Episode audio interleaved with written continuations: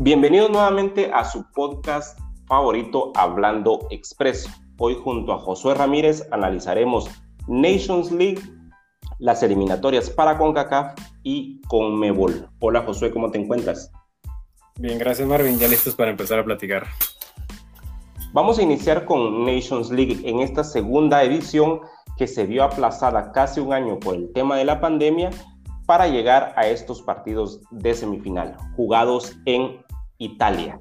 El primer partido, España superó a Italia dos goles contra uno con un muy buen partido de España y el partido que todos estábamos esperando, el Bélgica-Francia, donde el campeón del mundo pudo recuperarse de una desventaja de dos goles terminando el partido tres goles contra dos a favor de Francia. Vamos a analizar primero ese España-Italia jugado en San Siro. ¿Cómo viste a la España de Luis Enrique Josué? Pues eh, empezando con el equipo español, creo que Luis Enrique ha demostrado nuevamente que es un técnico bastante capaz.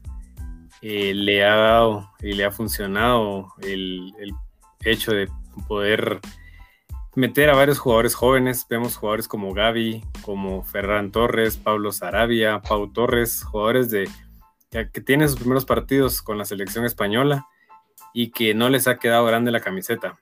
Creo que enfrentar a una Italia en San Siro era, se veía un partido bastante, bastante complicado, pero creo que han salido con la personalidad necesaria. Eh, se ve plasmado el, el trabajo de Luis Enrique en la cancha, aprovechando que los laterales de Italia eh, precisamente son una de las de los puntos débiles que tiene esta selección azurra. Eh, meter a Oyarzábal, eh, a Pablo Sarabia y Torres, jugadores bastante rápidos y con mucha movilidad, le sirvió bastante para comerse las bandas.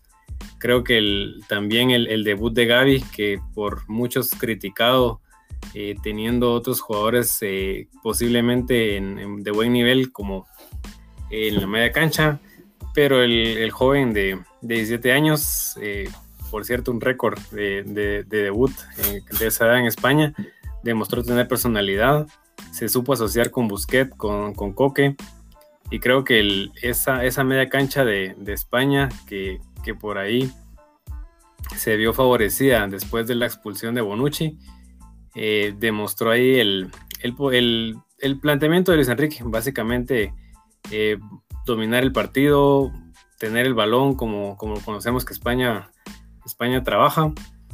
Y el primer gol viene definitivamente de, eso, de esos eh, ataques por las bandas. Por ahí una distracción que tuvo Di Lorenzo para que Ferran Torres metiera el primer gol. Luego, como platicábamos, Bonucci pues eh, cometió ahí un error al hacer una falta, creo que un poco innecesaria y que lo que le costó la, la segunda amarilla. Y luego de ahí fue el partido de España. Era administrada del partido eh, y esperar algún error italiano que no, que, no, que no se tardó. A los tres minutos de la expulsión, pues aprovecharon para, para meter el segundo gol y al segundo tiempo, pues fue más tranquilo.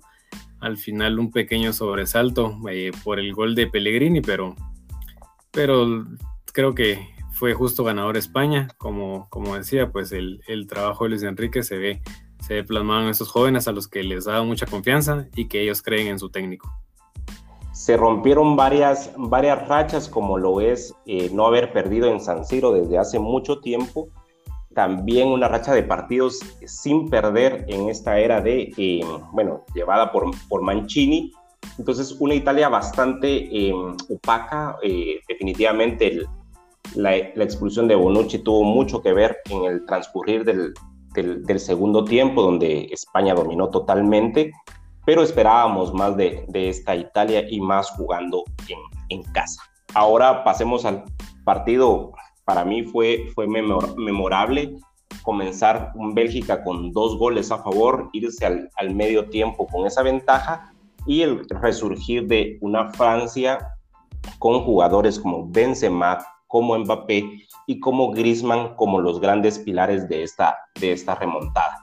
Y un gol en, extremis de Teo Hernández para eh, llevarse la victoria al equipo francés. ¿Cómo viste eh, este partido entre Bélgica? Me parece que jugó bastante bien Bélgica, lastimosamente no logró aguantar el marcador, con una remontada impresionante de, Francia. ¿Cómo viste el partido, José?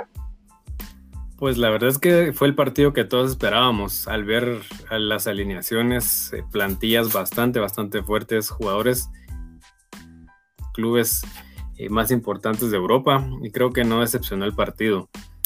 Es bien circunstancial al final la victoria de Francia, creo yo. Eh, si, ese, si ese gol anulado a Lukaku en el que por centímetros no, no pudo, no pudo subir el marcador para Bélgica, creo que estuviéramos hablando de otro partido.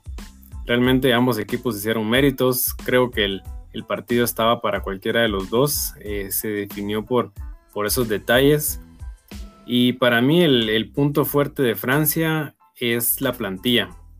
Si bien ambas selecciones en la parte de arriba, en la delantera, son definitivamente mortales, jugadores como Lukaku, De Bruyne, eh, Ferreira Carrasco, algunos chispazos de Hazard. Y del otro lado vemos a Karim Benzema que anda en un momento dulce, Kylian Mbappé que, ya es un jugador consolidado, Griezmann que en la, en la selección pues eh, funciona más que en los clubes. Eh, creo que son delanteras que, que, definitivamente dan miedo, pero en la parte de atrás pues sí, ambas selecciones por ahí no, no tienen el mismo poder, pero creo que la, la diferencia estuvo en el medio campo eh, Pogba, Rabiot eh, supieron aguantar los embates de Bélgica. Eh, a pesar de haberse puesto 2 a 0, creo que, supieron administrar el partido. Teo Hernández y, Pavard son dos laterales bastante, bastante importantes. El, momento que tiene, sobre todo Teo Hernández en el Milan, es, es bastante es bastante bueno y tanto que así que, fue el, que, el jugador que, que decidió el partido. Y en la parte de atrás, pues ambas selecciones definitivamente es, el punto débil.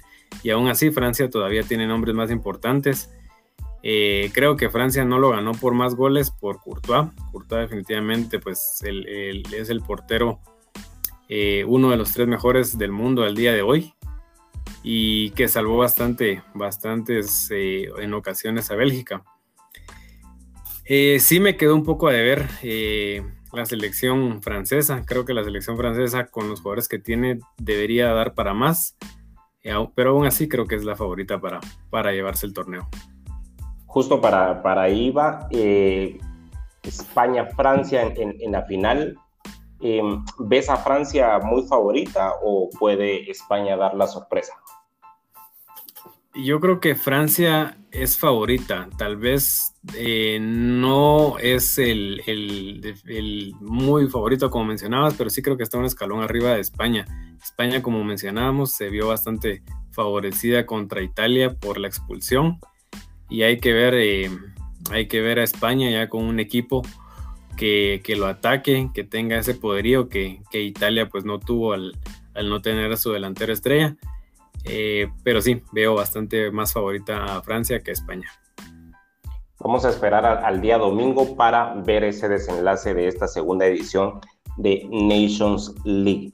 Ahora vamos a pasar a, eh, a CONCACAF, donde se dieron eh, resultados, pues algunos previstos, como la victoria de Estados Unidos, la victoria de El Salvador jugando en el Cuscatlán, pero también algunas sorpresas como ese empate 1 a 1 entre México y Canadá, además del 0 a 0, obra de casi de, de Keylor Navas salvando a el equipo Tico. ¿Cómo viste los partidos de CONCACAF? Pues eh, como bien mencionabas, eh, el 0-0 entre Honduras y Costa Rica, emocionante, a pesar de que fue el marcador eh, que el único que no tuvo goles, pero aún así Keylor Navas demostrando por qué es el portero titular en el Paris Saint Germain. Creo que ese es el único jugador de, esa selección costarricense 2014 que se mantiene vigente.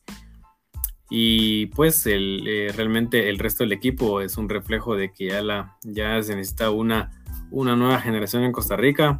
Honduras con, un juego como, como sabemos rápido, eh, con mucha potencia creo que lo que les faltó fue, fue tener un poco más de, de, finura a la hora de definir.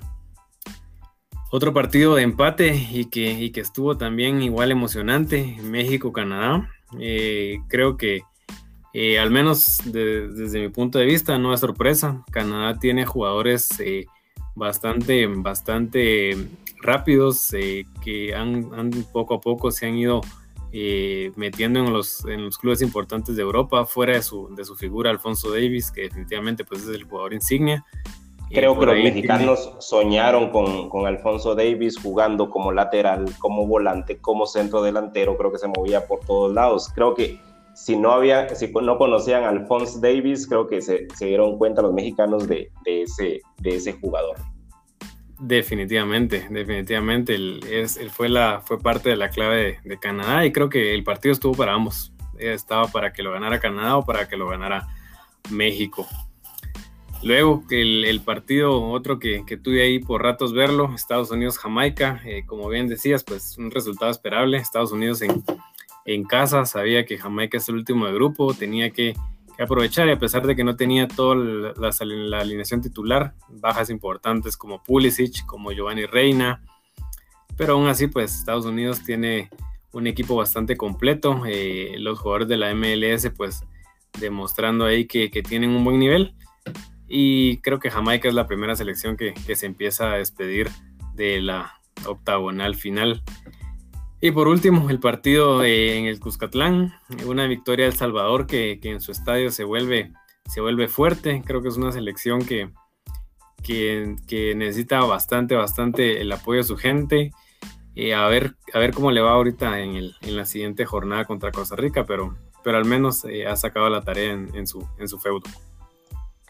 Gracias por este análisis de, CONCACAF. Ahora vamos a pasarnos al, al cono sur, a las eliminatorias de Conmebol.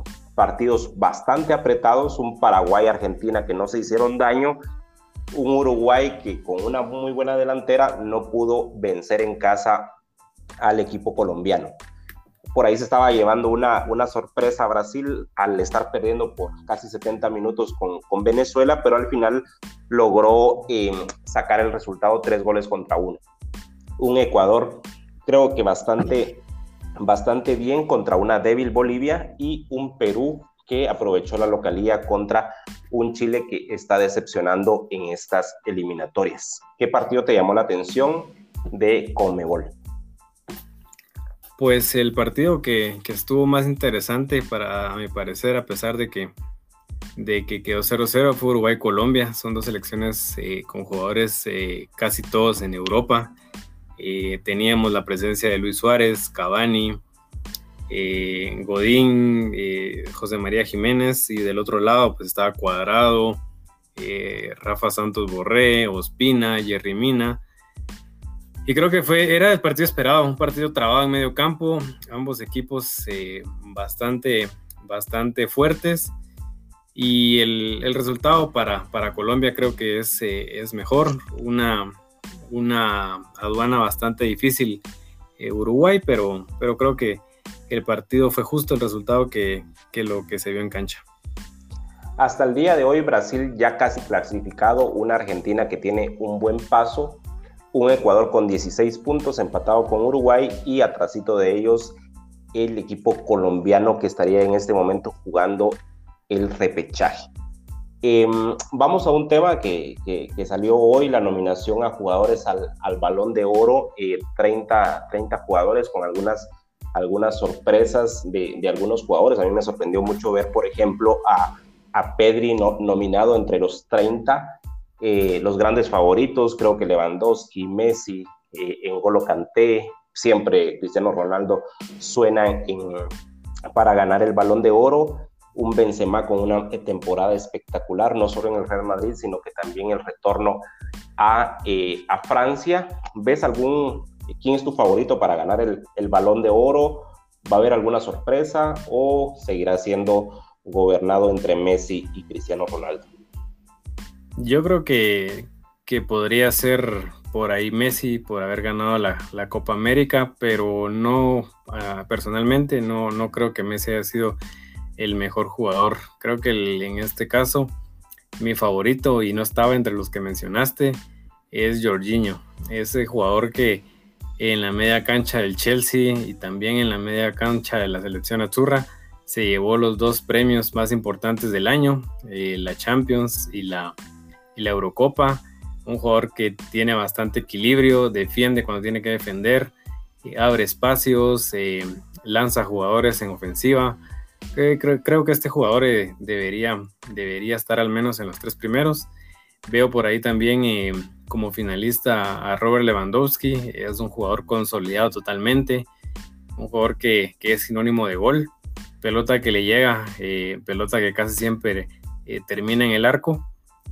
Y el otro jugador que, que, me llama mucho la atención o que me gustó este año es Romero Lukaku. Lukaku, así como Lewandowski, se ha consolidado como un delantero fiable, un delantero que incluso platicamos en la National League, que metió ahí el segundo gol y, y por poco mete el tercer gol que, se le anularon por centímetros. Creo que serían mis favoritos, pero eh, por, por tal vez por nombres eh, y por haber ganado la Copa América, creo que, que Messi podría estar entre los tres, entre los tres eh, finalistas. Esperemos a ver esa, esa terna finalista del, del balón de oro para adentrarnos más y analizar más esos, esos nominados. Te agradezco muchísimo, José, por compartir nuevamente conmigo el, el podcast y a ustedes gracias por sintonizarnos y los esperamos en una próxima entrega de su podcast Hablando Express. Hasta una próxima.